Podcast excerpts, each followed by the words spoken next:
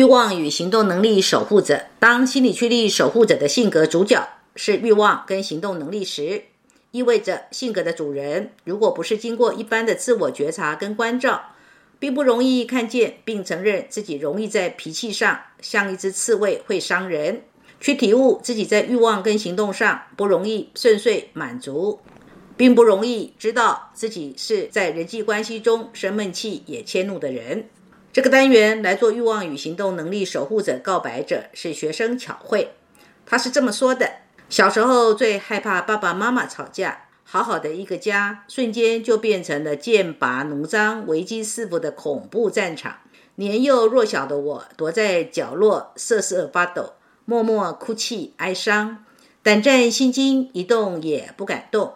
直到看见爸爸妈妈和好了。确定他们的情绪平和舒展，没有波动了，才能够确保安全，安下心来，重归正轨，踏实的吃饭学习。欲望与行动能力守护者的我，那时只盼着家里风平浪静，我才能够情绪安定。只有情绪安定，才能够平静的做事情。一旦家里再有风起云涌，内心又会随之起伏不定，行动力总在不自觉的情绪化的做事情，因此能够有一个温暖、和睦、安全、放松的温馨之家，就是我欲望上最大的需求。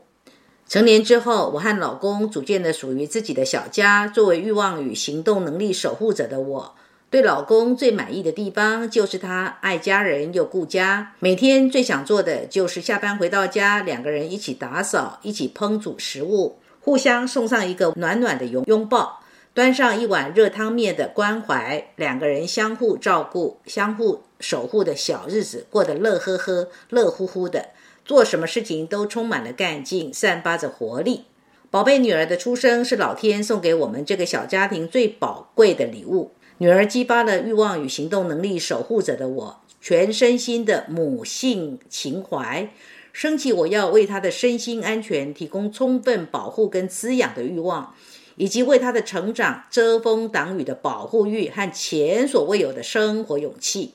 但是过度的保护也带来很多负面的问题。一方面，孩子在成长路上难免会遇到困难或犯错，这些都需要让他自己亲身经历。才能够增长各方面的能力。父母不可能一辈子做孩子的保护伞，一味的保护只会影响孩子自立。另一方面，我和老公也因为育儿理念的不合，加上各自执着于强烈的保护欲而产生的矛盾。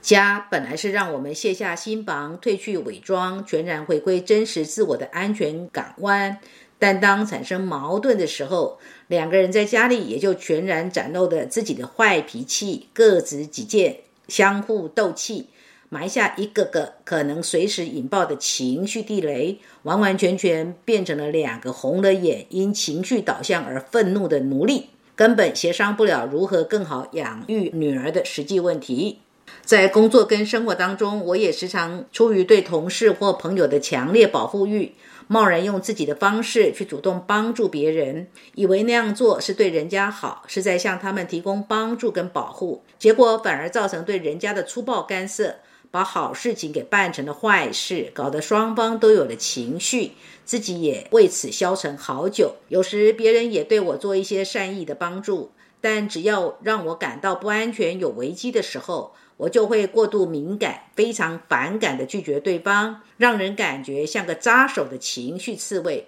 其实我还有很多无名的怒气闷在心里，攻击了自己。直到我跟学了珍妮佛老师《活出睿智跟美善的生活智慧》的系列课程，被珍妮佛老师充满关爱跟温暖的智慧知识深深滋养。老师像一位善解人意的知心姐姐。耐心友善地指出学生们的种种问题，引领我们重新认识自己跟接纳自己。这种充满了呵护、接纳跟滋养、润物细无声的教导方式，正是欲望与行动能力守护者的我最想要的。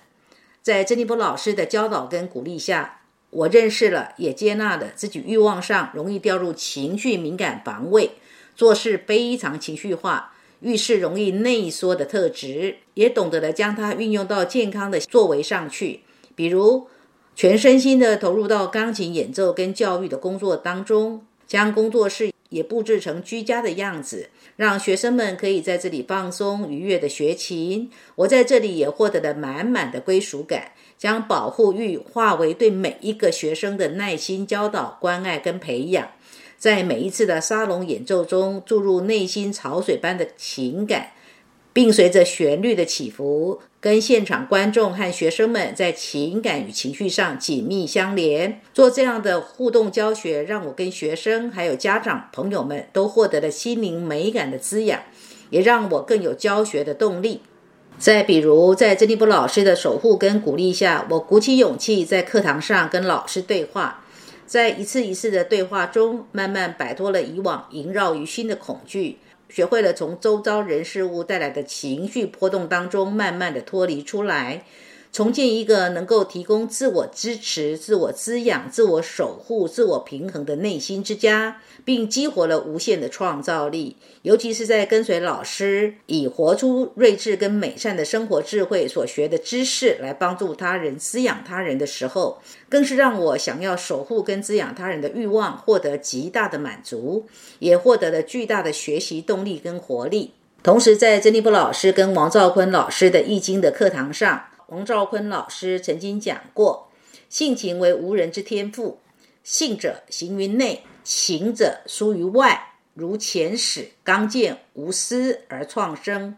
坤和柔顺也，柔顺自增而生成。”这段话让我豁然开朗。一个人的欲望跟行动是人格能力当中主动刚健的部分，而守护者的特质是阴柔和顺的。如此。阴阴阳的结合，正是需要易经的生活智慧啊！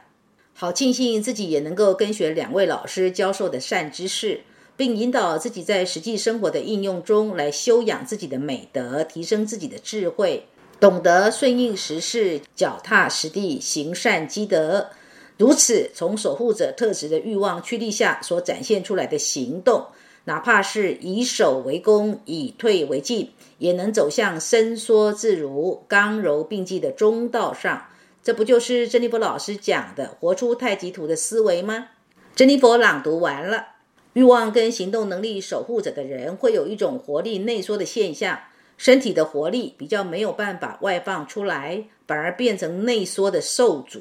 从小容易起冲突，或者是参与的冲突情境对象上是他们的家人。例如，父母跟手足成年后，这个家人就可以是他们的配偶、小孩，或者是房子里的房客，或是同住一室的室友。反正就是与同一个屋檐底下的人，容易有脾气上的冲突。发脾气的对象容易是这些人，而这些人也特别容易激怒他们。行动能力呢，也是我们做事情的行动力。欲望跟行动能力守护者的人，做事的方式会有点退缩，有点曲折，有点缠绕。不直接，容易生闷气、紧张，看起来有点温吞，防卫心也很强，又很敏感。如果问为什么会有这个现象呢？这是因为守护者这个心理驱力，很容易对生活里的微小的事情就升起情绪的防卫跟情绪的敏感。欲望与行动能力守护者的人，最不适合从商或从政这种需要跟他人产生高度竞争或权力较劲的行业。而较适合从事做事的方式是非直接表达的工作，例如艺术工作、绘画这一类等等，不需要直接跟人面对面做竞争或者是权力较劲的工作。欲望与行动能力呢，也是我们对外展开捍卫自我或是必要的时候攻击他人的能力。守护者这个心理驱力，如果受到来自环境情境的阻碍，例如生命的早期有被母亲遗弃，或者是母亲对待的方式是胁迫的不当管教，这一类的男孩子在成年之后，自然会对女人有敌意。敌意的源头就是因为幼年时期跟母亲的关系的困难，在心理上，这类的男人其实是恨母亲的。对母亲有一种压抑的恨，然而不能公开表现出来。在心理机制的运作下，他们会把这种对母亲压抑的恨转移到生命当中有亲密关系的女性，例如跟女朋友或者妻子的相处上会有情绪的暴力，因为他们觉得女人都是随时会发飙的母夜叉，他们必须先做好自我防卫，才能免于受到会发飙的母夜叉来伤害自己。欲望与行动守护者的女人，如果问什么样的男人会吸引他们呢？会让他们认为这个男人很 man 呢？他们在看男人是不是吸引自己，不是在看那个阳刚气息，不是的，而是他们在看这个男人温不温暖，爱不爱家。也就是说，他们会去观察这个男人对自己的家人好不好呢？以及男人对自己的家人好不好呢？如果这个男人是重视家庭的，对家人好，这个男人就容易撩起他一种本能的想要虏获这个男人的欲望。欲望与行动能力守护者的人，不论男女，只要守护者心理驱力有受到阻碍，都意味着这个人很容易有两个现象：一个叫做情绪之家的不宁，一个叫做实质之家的冲突。容易闹脾气，是脾气难搞的人。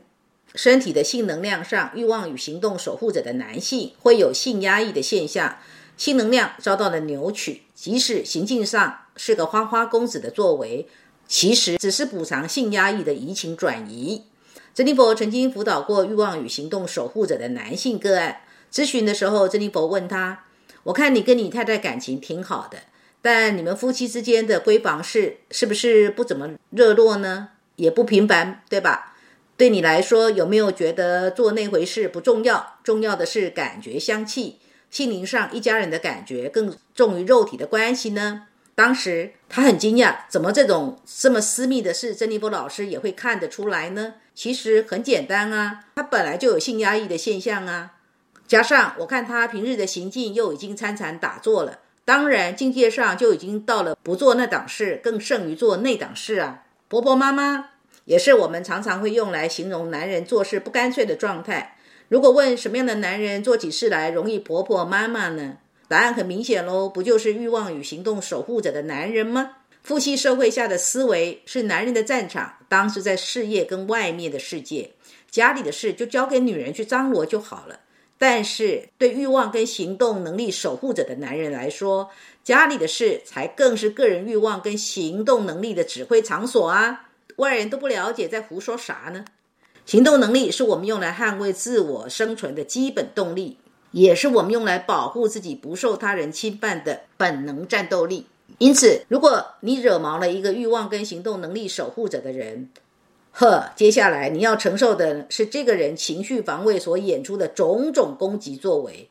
然而，当你听到“攻击”这两个字，别以为欲望与行动能力守护者的人所演出的攻击是直接的暴力哦。要知道，情绪的暴力有时候更让人难以招架嘞。心理剧上的手法有个方式，会建议个案在家里摆个沙包，当觉察到自己愤怒难以控制的时候，狠狠地痛捶沙包数回。这个对欲望与行动能力守护者人来说还挺管用的。有的心理治疗师会建议个案，当觉察到自己有一股无由来的愤怒之火燃起的时候，不妨把家里打扫一番，借由打扫的过程进行破坏跟攻击能量的宣泄。这也是这一类的人可以做的事。所以，生命里的困难不在于不让破坏跟攻击的事情发生，而在于当破坏跟攻击的需要升起时，怎么样的调服它，让它有个健康的出口。再来听课的你，如果发现欲望与行动守护者的人刚好是你的家人，与其跟这样的家人耗费在吵架、飙脾气、起冲突，